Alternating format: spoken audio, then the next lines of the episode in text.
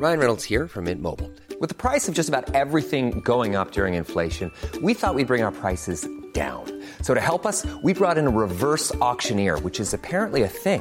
Mint Mobile unlimited premium wireless. Ready to get 30, 30, bit to get 30, bit to get 20, 20, 20, bit to get 20, 20, bit to get 15, 15, 15, 15 just 15 bucks a month. So, Give it a try at mintmobile.com slash switch. $45 upfront for three months plus taxes and fees. Promo for new customers for limited time. Unlimited more than 40 gigabytes per month. Slows. Full terms at mintmobile.com.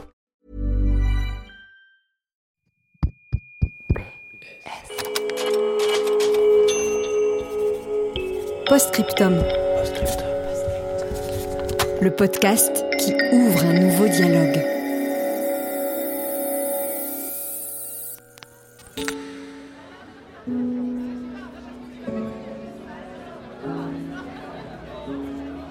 Quand on boit trop, il y a des moments qui nous échappent un peu. Euh, J'ai du mal à me rappeler précisément de certains moments en fait.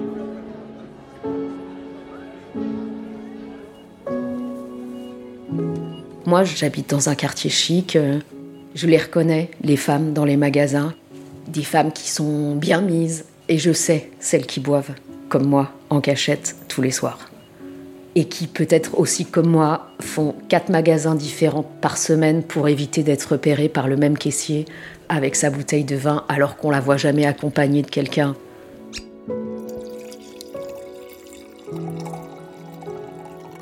L'alcool, voyez-vous, c'est pas du tout une euh, consommation festive. C'est mon truc à moi toute seule dans ma cuisine. Il faudrait que je vérifie euh, la définition exacte du mot ivresse, mais pour moi, ivresse, il y a quelque chose de l'ordre de la joie. Et là, il n'y en a pas du tout.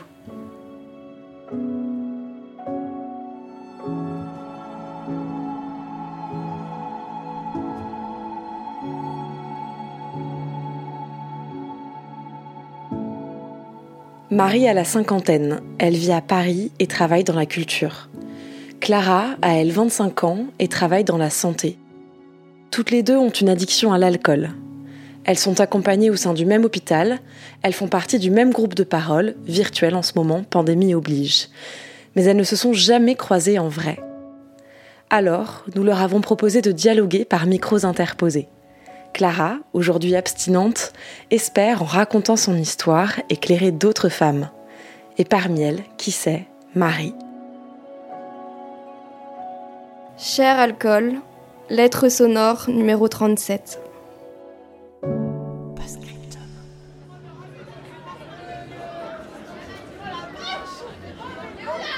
À 18 ans passés, j'ai eu ma première cuite. Je suis sortie euh, avec une amie dans un bar et on a consommé euh, un truc immonde de liqueur de whisky. Enfin, et j'ai été mais malade, malade, malade, malade. C'est des, des personnes qui étaient présentes au bar qui ont dû me ramener tellement j'étais ivre morte. Et le lendemain, quand j'ai raconté à mes parents, j'étais dans un très très sale état, ça a fait rire tout le monde.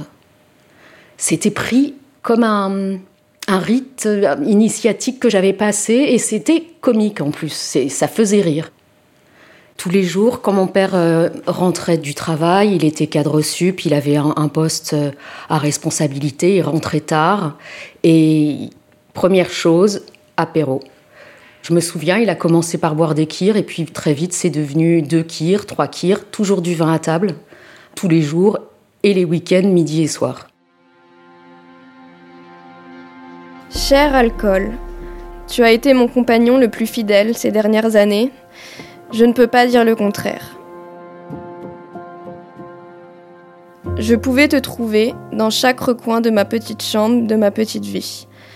Alcool, mon amour, ton ivresse m'a poussé à accomplir certaines choses que la sobriété ne me permettait pas. Ça me plaisait, je ne peux pas dire le contraire. Alors je m'appelle Clara, j'ai 25 ans et du coup je suis abstinente depuis bah, presque un an. Alors tout a commencé quand j'ai commencé à habiter sur Paris. Je suis venue pour mes études du coup. Sur Paris j'avais une, euh, bah, une chambre dans un appartement donc j'habitais toute seule, enfin en colocation. Moi j'avais une phobie sociale assez forte en fait pour sortir, euh, voir du monde et notamment rencontrer des garçons parce que c'était une période où j'aimais bien rencontrer des garçons sur internet comme j'avais habité seule, je me suis dit bah, pourquoi pas boire un petit peu avant. Moi, je, je, parlais beaucoup plus facilement sous alcool et je n'avais pas vraiment de filtre en fait. Alors que quand je n'étais pas alcoolisée, bah, voilà, j'ai un tempérament de quelqu'un qui est très timide, donc euh, j'ose pas forcément poser les questions. J'ai peur de pas paraître euh, intéressante, donc c'était vraiment à ce niveau-là. Et donc ça a commencé comme ça. Donc euh, de temps en temps, quand j'avais un rencard entre guillemets, je sortais, j'achetais une bouteille de vin et euh, donc je rentrais chez moi et je buvais. J'ai commencé à boire euh, de manière plus rapprochée. Par exemple, le soir, quand je rentrais des cours, je me faisais un verre. Au début, c'était un verre par soir et puis avec le temps, j'ai augmenté les doses. Je me suis pas vraiment rendu compte que je commençais à tomber dans la dépendance alcoolique. C'est petit à petit, voilà, j'ai augmenté les doses et je suis arrivée à un stade vers la fin où je pouvais vraiment plus m'en passer. Et, là, je buvais dès le matin et vraiment toute la journée. J'étais alcoolisée euh, toute la journée. Et ça a duré pendant 4 ans.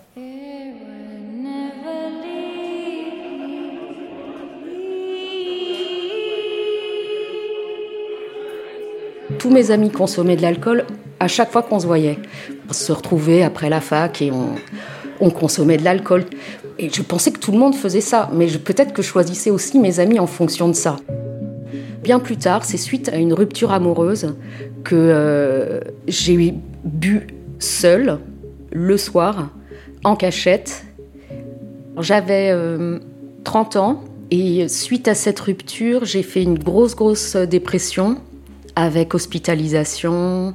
J'avais fait une tentative euh, de suicide, donc et en rentrant chez moi, après cette hospitalisation d'un mois et demi, là j'ai commencé euh, tous les soirs à, aller m'acheter une bouteille de vin.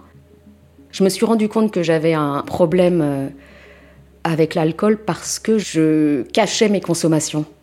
Ça m'a pris beaucoup de temps, j'en ai parlé autour de moi et tout le monde me disait mais non, mais... Oh et je rappelais cette phrase de Duras qui a eu euh, elle aussi à faire face à cette problématique et qui disait qu'en fait on était alcoolique quand on commençait à boire seul. Et je rapportais euh, cette phrase à une amie, je me souviens très bien qu'elle m'a dit mais comment veux-tu faire autrement de boire si tu es célibataire?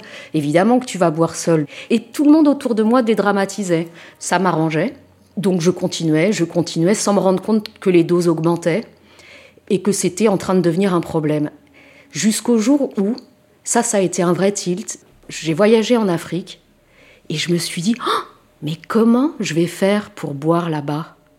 Je partais en plus avec euh, une amie qui euh, ne buvait pas comme moi et n'aurait pas été euh, éventuellement dans cette même quête de rechercher un hôtel le soir, un hôtel occidental entre guillemets pour aller pour aller boire de l'alcool. Et j'ai failli annuler mon voyage pour ça. Chère Marie, je buvais pour oublier mes problèmes, puis je finissais par boire pour oublier que je buvais. Néanmoins, il est possible de briser ce cercle. C'est un long chemin, un long processus, mais c'est possible.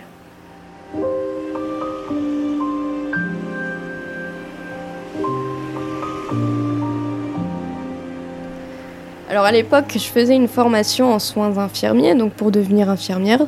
J'ai commencé le premier stage, c'était en novembre 2015. Euh, Et puis très vite, je me suis rendu compte que c'était dur de trouver sa place dans une équipe euh, professionnelle. Après, je sais pas, voilà, si c'est dans tous les milieux pareil, mais en tout cas dans le milieu hospitalier où, euh, il y a déjà, enfin voilà, on n'a pas la vie de nos patients entre nos mains, mais presque quand même.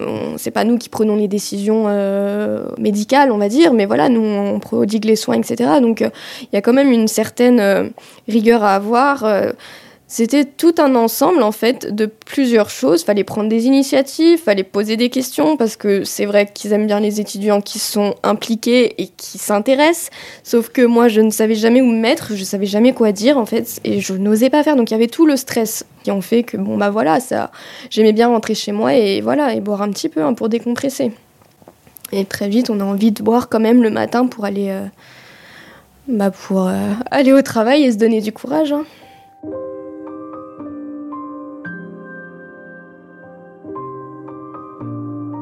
Très vite, il y a eu l'arrêt de ma première formation. J'arrivais plus à suivre vraiment le rythme euh, un peu à cause de l'alcool et parce que je commençais petit à petit à tomber en dépression. Après, j'ai recommencé une deuxième formation de secrétariat médical et au final, c'était pareil dans la deuxième. Donc je me suis dit, le problème, il vient de moi. Et à partir de là, je pense que je me suis dit, vu que ça vient de moi, autant me laisser couler à fond, hein, vu que j'arriverai pas à changer et avancer, évoluer. Et là, quand notre vie est rythmée que par l'alcool et pour l'alcool, là, je pense qu'on a atteint le, bah, fond du trou, quoi. C'est la sensation que j'avais. Vers la fin de mes quatre années d'alcoolisme, j'habitais, j'avais déménagé, j'habitais plus dans, en colocation, j'habitais dans une chambre de bonne et c'était euh, une déchetterie en fait. Je faisais que boire. J'étais en train d'arrêter ma première formation. Et après, j'ai arrêté totalement, donc je me retrouvais toute la journée à boire. Je ne mangeais plus parce que je me nourrissais d'alcool. Je ne me lavais quasiment plus. Je sais, je me rappelle d'une fois, c'est un peu trash, hein, mais j'ai quand j'étais trop alcoolisée, je, je contrôlais plus mes sphincters, donc euh, je faisais pipi dans mon lit au final, et j'étais arrivée à un point où je ne changeais même plus les draps. Donc euh, c'était en fait une vie, euh, ça ressemblait plus à rien. J'avais plus d'horaire, j'avais plus de repères, j'avais plus d'énergie, j'avais plus de sens. J'étais voilà l'ombre de moi-même.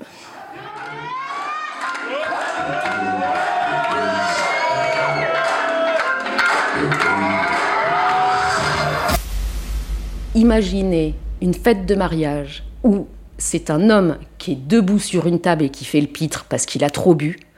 Et la même scène, mais vous mettez une femme, c'est absolument pas le même ressenti. La femme, c'est la honte totale de se mettre comme ça. Euh, je sais que je peux avoir dans mon ivresse un comportement qui ne sera pas adéquat à ce qu'on attend de moi ou ce que je m'impose. Donc, je ne sors plus. Mais j'ai pas encore réussi pour le moment à moins boire, cependant. Hein.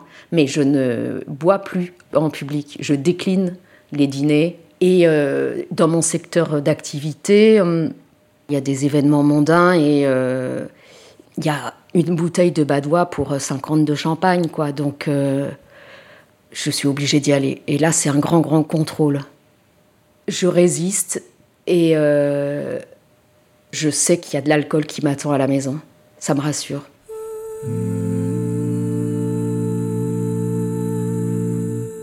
Alcool, mon amour, comme dans un couple, nous avons été fusionnels. Tu étais mon ami, mon amant, mon anxiolytique, mon anesthésiant le plus puissant. Alcool, mon amour, certains de tes souvenirs me hantent, tu sais. Je t'ai aimé comme je n'ai aimé personne, je ne peux pas dire le contraire.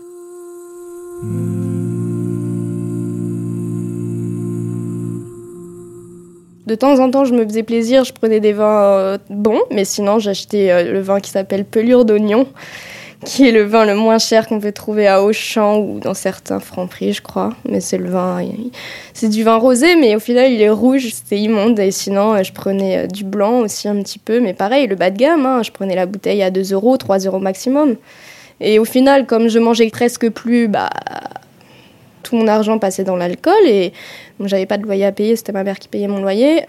J'étais en alternance à l'époque, donc euh, j'avais euh, mon argent de l'alternance et j'avais les APL, donc au final j'avais quand même de quoi acheter à boire. Hein. Souvent, je me réveillais, je buvais, donc c'est-à-dire euh, les restes de la veille, hein, qui n'étaient même pas mis au frais. En fait, c'était juste l'alcool, et peu importe ce que je buvais, en fait. Il y a des jours où je me reprenais totalement et je rangeais mon appart à fond. Et je décidais de, me, de redémarrer de zéro et de, de faire attention à mes consommations. Et puis très vite, ça y est, bah, je dégringolais de nouveau. Et puis c'est vrai, je ne faisais rien à part boire, à part écouter de la musique en même temps ou en fumant, mais c'était tout.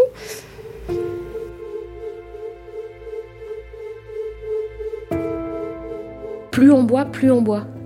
Auparavant, 5 verres vous faisaient un, effet euh, à vous traîner par terre, alors que maintenant, euh, il, vous en faut 10 euh, pour avoir le même effet. Mais j'ai atteint un plafond parce que maintenant je suis aidée, accompagnée et que ça baisse un peu. C'est une bouteille de vin par jour, tous les soirs. Boire seul où personne ne vous observe en train de faire n'importe quoi ou même rien du tout, c'est un moment où on lâche tout toute représentation, toute injonction sociale, euh, plus rien n'est important. Donc euh, ça boucle ma journée. Une fois j'ai dit ça à un psy, c'est un peu mon compagnon, l'alcool. C'est celui que je retrouve le soir, quoi. il y a ce petit moment euh, d'apaisement pendant une demi-heure du premier verre où c'est vraiment comme un anxiolytique. Ça vous apaise de la journée que vous avez eue, ça vous détend pour la nuit que vous allez passer. Et c'est ça qui est difficile, en plus de l'addiction physique. C'est toutes ces petites choses-là qu'il faut comprendre et qu'il faut détricoter pour arrêter. Mon corps était tellement habitué à l'alcool que, bah oui, je pouvais donner l'impression que j'avais pas bu, par exemple, quand je sortais ou que j'allais voir quelqu'un, vu que je gérais très bien. Enfin, D'ailleurs, quand j'en ai parlé à ma meilleure amie la première fois, euh, elle s'en doutait absolument pas. Pourtant, plusieurs fois, elle m'avait dit Tu sens l'alcool? Et à chaque fois, je, lui disais Non, c'est rien, ça doit être mon parfum. Ou alors, quand elle me voyait un peu trembler, euh, elle me disait Tu trembles? Moi, je lui disais Oui, je dois être en hypoglycémie. Au final, on a toujours des réponses à tout euh, pour cacher, parce que pour moi, c'était impensable d'en parler au départ. Quand je partais, euh, par exemple, chez ma mère, ce que je faisais, parce que moi j'avais une peur énorme du délirium tremens, c'est-à-dire euh, le fait d'être sevré brutalement de l'alcool, ça peut entraîner des conséquences euh, bah, graves, voire mortelles. Donc j'avais très peur de ça. Donc j'avais toujours un peu d'alcool dans mon sac. Et ma mère l'avait découverte. Elle m'a posé des questions, etc. Elle m'a dit que c'était que c'était assez inquiétant et je lui avais sorti je sais plus quoi, que j'avais une peine de cœur ou quelque chose comme ça, mais que ça allait jamais recommencer. Ouais, toujours une excuse, euh, voilà. Et personne ne le savait.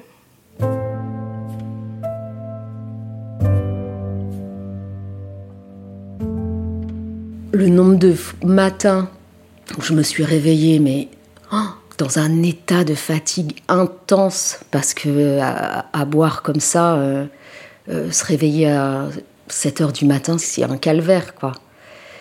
Il m'est arrivé de pas aller travailler en racontant euh, n'importe quoi parce que j'avais trop bu la veille. Je ne saurais pas dire à quel moment je suis passée d'une consommation occasionnelle plus plus à une consommation quotidienne. Il n'y a jamais eu d'autre moment, euh, j'ai jamais bu le matin, l'après-midi. Comme moi, j'ai toujours vu papa qui rentre du travail, qui se sert un apéro, qui sert un apéro à ma mère, puis ensuite du vin à table. Très très vite, j'ai reproduit ça, mais sans m'en rendre compte, et en tout cas sans m'apercevoir que ça pouvait devenir un problème. Jamais malheureusement je me suis dit, bon là, tu vas te faire une pause, détox, eau plate, jamais. C'est quand le problème était déjà bien important que j'ai commencé à me prendre en main. C'est ça que je regrette. C'est un signe de déchéance, considéré comme tel, énormément tabou. Donc c'est très difficile de le reconnaître. Et si en face, que ce soit des amis, des professionnels, mais même un médecin, je me souviens avoir essayé d'en parler à un médecin généraliste, certes, et qui m'avait dit Oh oui, au vu de vos résultats, parce que j'avais demandé, c'est moi qui lui en avais parlé et insisté pour faire une prise de sang, sinon il ne la faisait pas, mais non, ça va, ça va. Et là aussi, ce truc comique Oh bah dis donc, oui, je vois, euh, je sais plus ce que c'était, un peu de cholestérol ou je sais pas quoi. Vous, vous, vous aimez bien le, lever le coude ou je sais plus l'expression, euh, voilà. Encore une fois, l'alcool, c'était ha ha ha. euh, Bon alors, on, on a un peu trop bu hier, hein. Ça vous permet de rester dans le déni, puisque vous vous dites oh bah oui, même le médecin en a plaisanté. Cette réaction de ce médecin que je vois plus, j'ai changé d'ailleurs, ça a repoussé d'un an, voire peut-être même deux, une nouvelle sollicitation vers un autre médecin pour être orienté euh, cette fois-ci davantage vers des centres, des professionnels euh, de l'addiction. Là où les gens commençaient peut-être à s'inquiéter, c'est quand j'ai commencé à tenir des propos un peu euh, suicidaires. c'est peut-être ça qui m'a poussée ensuite à consulter. Sous alcool, euh, je prenais des médicaments avec. C'était des pseudo-tentatives de suicide au final, euh, des appels à l'aide et je finissais aux urgences. Ça, j'ai dû le faire une vingtaine de fois. C'était le geste en fait, le geste d'avoir envie de ne plus exister. Après, s'il n'y avait pas la vraie intention derrière de mourir, parce qu'au final, une fois que j'étais euh, redevenue sobre, j'avais plus cette envie euh, de me donner la mort. Je supportais plus cette vie en fait et je me supportais plus moi-même. Fallait que j'en parle. Je voilà. J'ai tapé centre addicto le plus proche. Moi, je pense que j'ai testé toutes les, formes d'aide au sevrage qu'on peut avoir. Ça a commencé déjà bah, avec un entretien avec un psychiatre, qui est devenu mon psychiatre référent par la suite.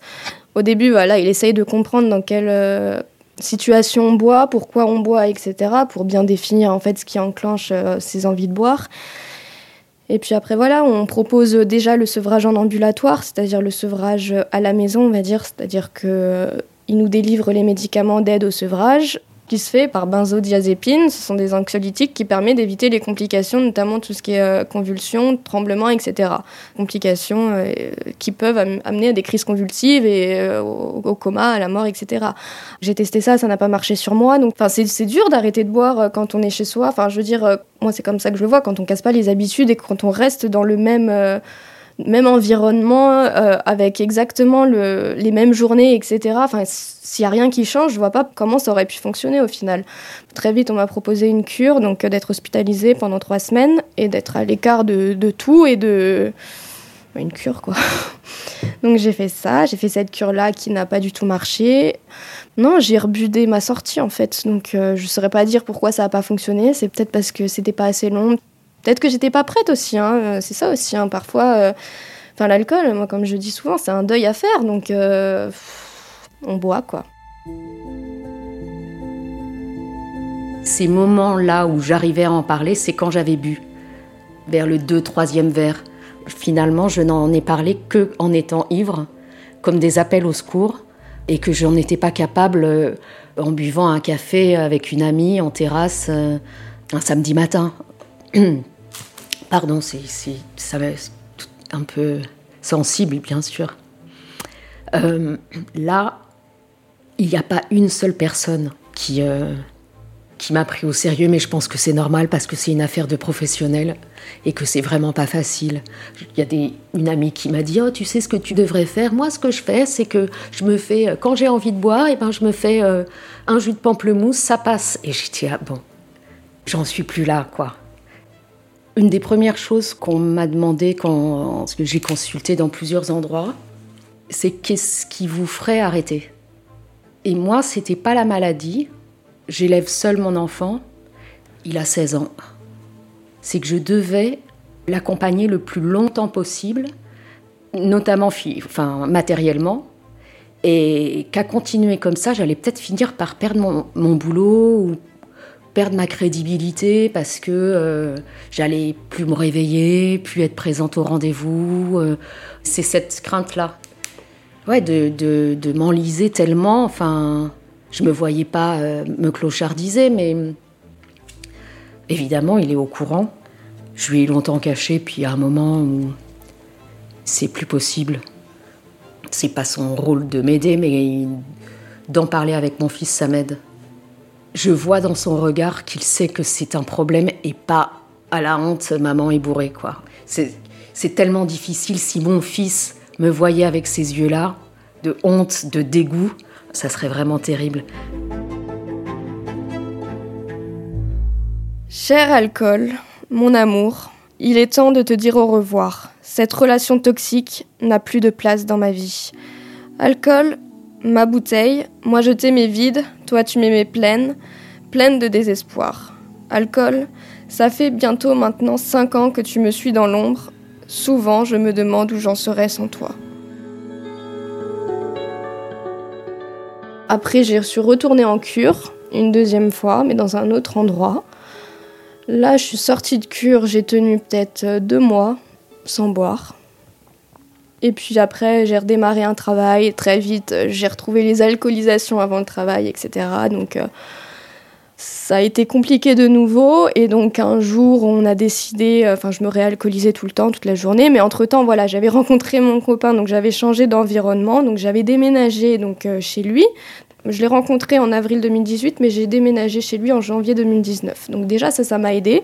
Et puis en avril 2019, du coup, j'ai proposé à mon psychiatre de refaire une cure et de demander l'allocation adulte handicapé pour que je ne retourne plus au travail et que je puisse avoir, parce que c'est ce qu'il voulait lui aussi, mon psychiatre, que j'ai un temps d'abstinence assez long avant de reprendre une activité. Donc j'ai refait cette cure, j'ai recommencé, donc je suis sortie, j'ai peut-être tenu trois mois et demi sans boire. Et sauf que voilà, le retour des idées noires, etc. C'était, euh, je, me rappelle que j'arrêtais même mon traitement, donc du coup j'étais complètement en décompensation psy en fait. J'étais mon copain, il, était témoin de tous ces moments où j'étais en crise et de tous ces moments où je, me faisais du mal à moi-même. Et du coup, il était témoin de tout ça, en fait. Et je sais pas comment il a fait pour rester avec moi, mais euh, il a été là. Et en fait, même si quand j'étais trop alcoolisée, je me rendais pas compte forcément qu'il était là, etc. Mais j'avais quand même une présence et ça, ça m'aidait énormément.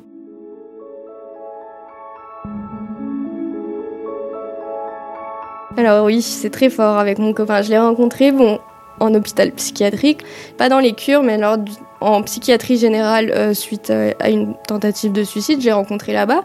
Il est venu me parler, enfin me demandant si j'avais une cigarette déjà, et puis après il m'a dit bon bah je t'invite à prendre un café dans la cafétéria de l'hôpital. On s'est rendu compte qu'on s'aimait, et puis bon bah j'ai très vite aménagé chez lui, et en fait ce qui est beau dans cette histoire, mais vraiment c'est qu'on évolue tous les deux il a aussi des problèmes du coup euh, d'ordre psychiatrique, etc. C'est pas du tout les mêmes problèmes que moi, mais il en a aussi. Et il a aussi du mal à justement à reprendre des études, enfin même un travail, etc. Donc en fait, on s'aide mutuellement. Il m'a aidé justement à arrêter l'alcool. Moi, je pense que je lui ai apporté aussi une certaine routine en fait dont il avait besoin. Et voilà, et on se donne des petits objectifs. Euh, je sais pas comment vraiment expliquer, mais on a avancé ensemble. Bah, en novembre 2019, j'ai dû retourner voir mon psychiatre. Et là, il a pris la décision de me mettre sous euh, un traitement. Mais ça, je sais pas si je peux en parler. C'est sous espéral. C'est un traitement à effet antabus, c'est-à-dire que si je bois avec, je finis très malade et je peux finir aux urgences en fait. C'est un traitement par la peur. Bah là, ça a fonctionné au final.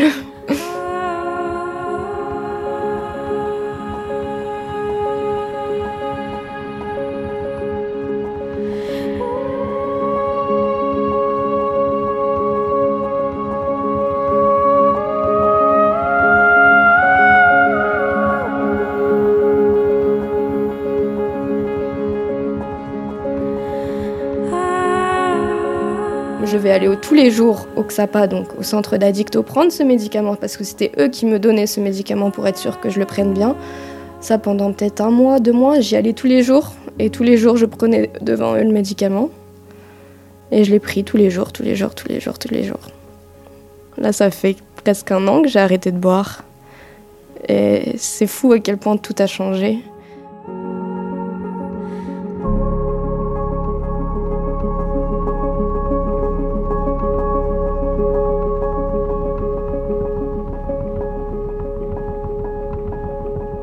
Je vais pas tenir parce que j'ai plus la même résistance, parce que euh, mon corps commence à encaisser le coup euh, et à fatiguer.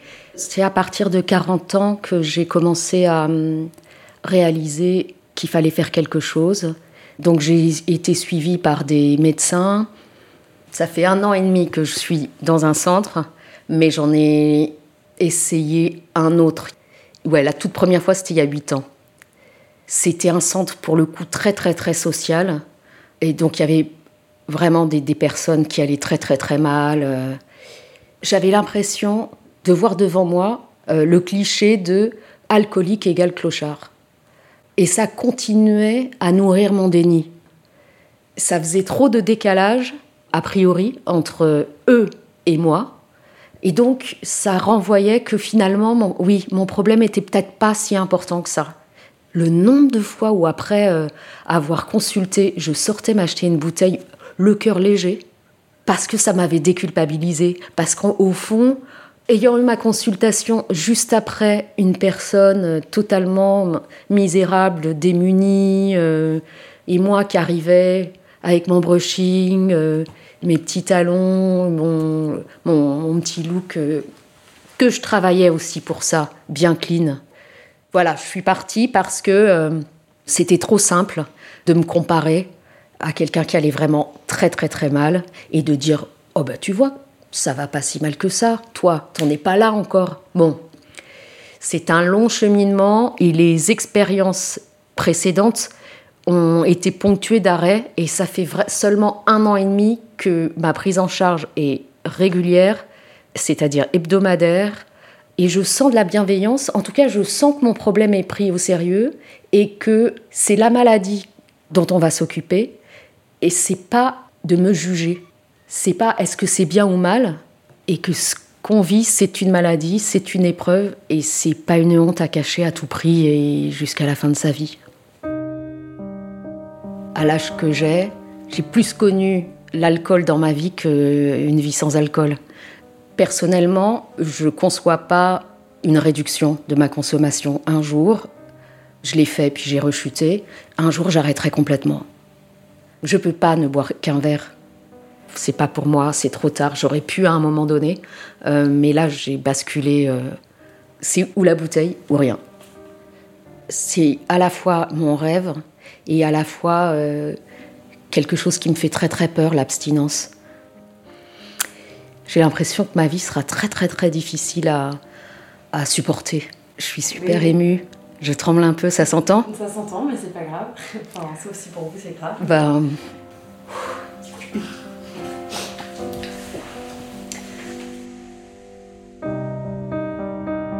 Chère Marie, je vous ai rencontré il y a quelques mois quand je réalisais un travail documentaire sur l'alcoolisme au féminin. Vous m'avez touchée. Je vous ai trouvée forte, sincère avec moi et surtout avec vous-même.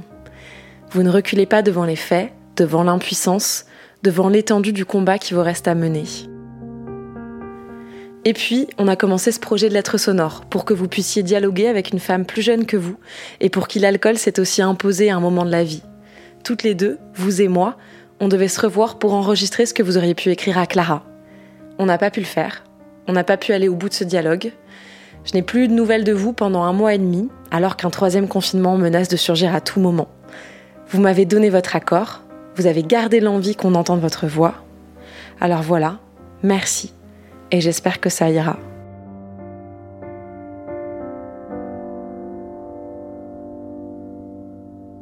Marie, nous avons côtoyé le même groupe de paroles, même si on ne se connaît pas personnellement.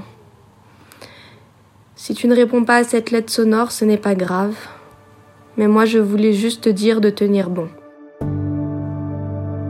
En début d'année, en janvier, j'ai commencé, je me suis dit, ça y est, ça fait un moment que j'ai pas fait que d'activité. Donc j'ai commencé avec du bénévolat, donc du soutien scolaire.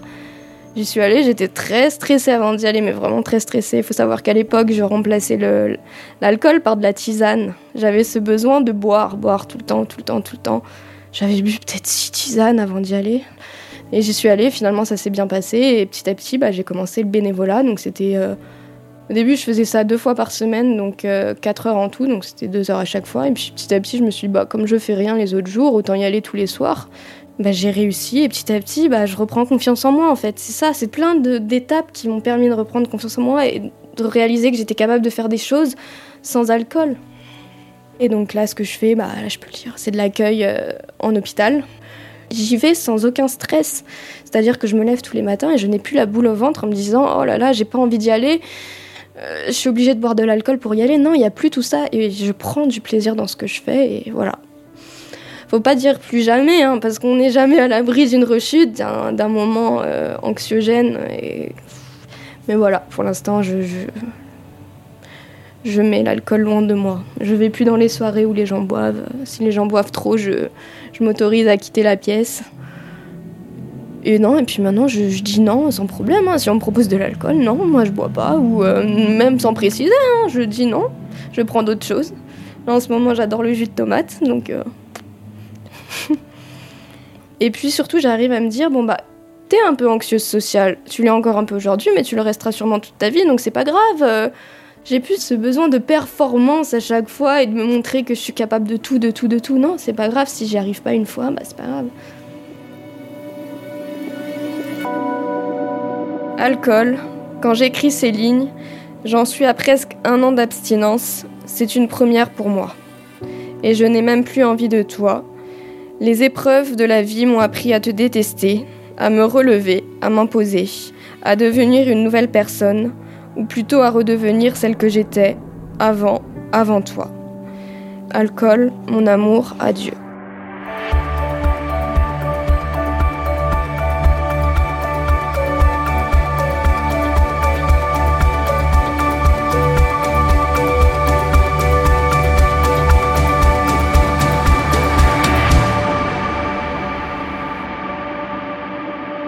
Vous venez d'écouter une lettre sonore de Postscriptum, le podcast qui deux fois par mois ouvre un nouveau dialogue.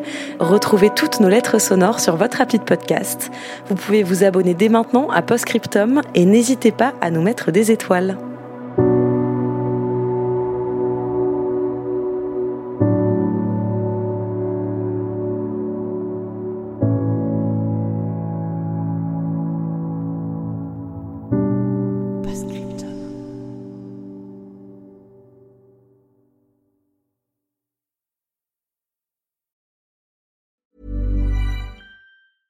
Even on a budget, quality is non-negotiable. That's why Quince is the place to score high-end essentials at 50 to 80% less than similar brands. Get your hands on buttery soft cashmere sweaters from just 60 bucks, Italian leather jackets, and so much more.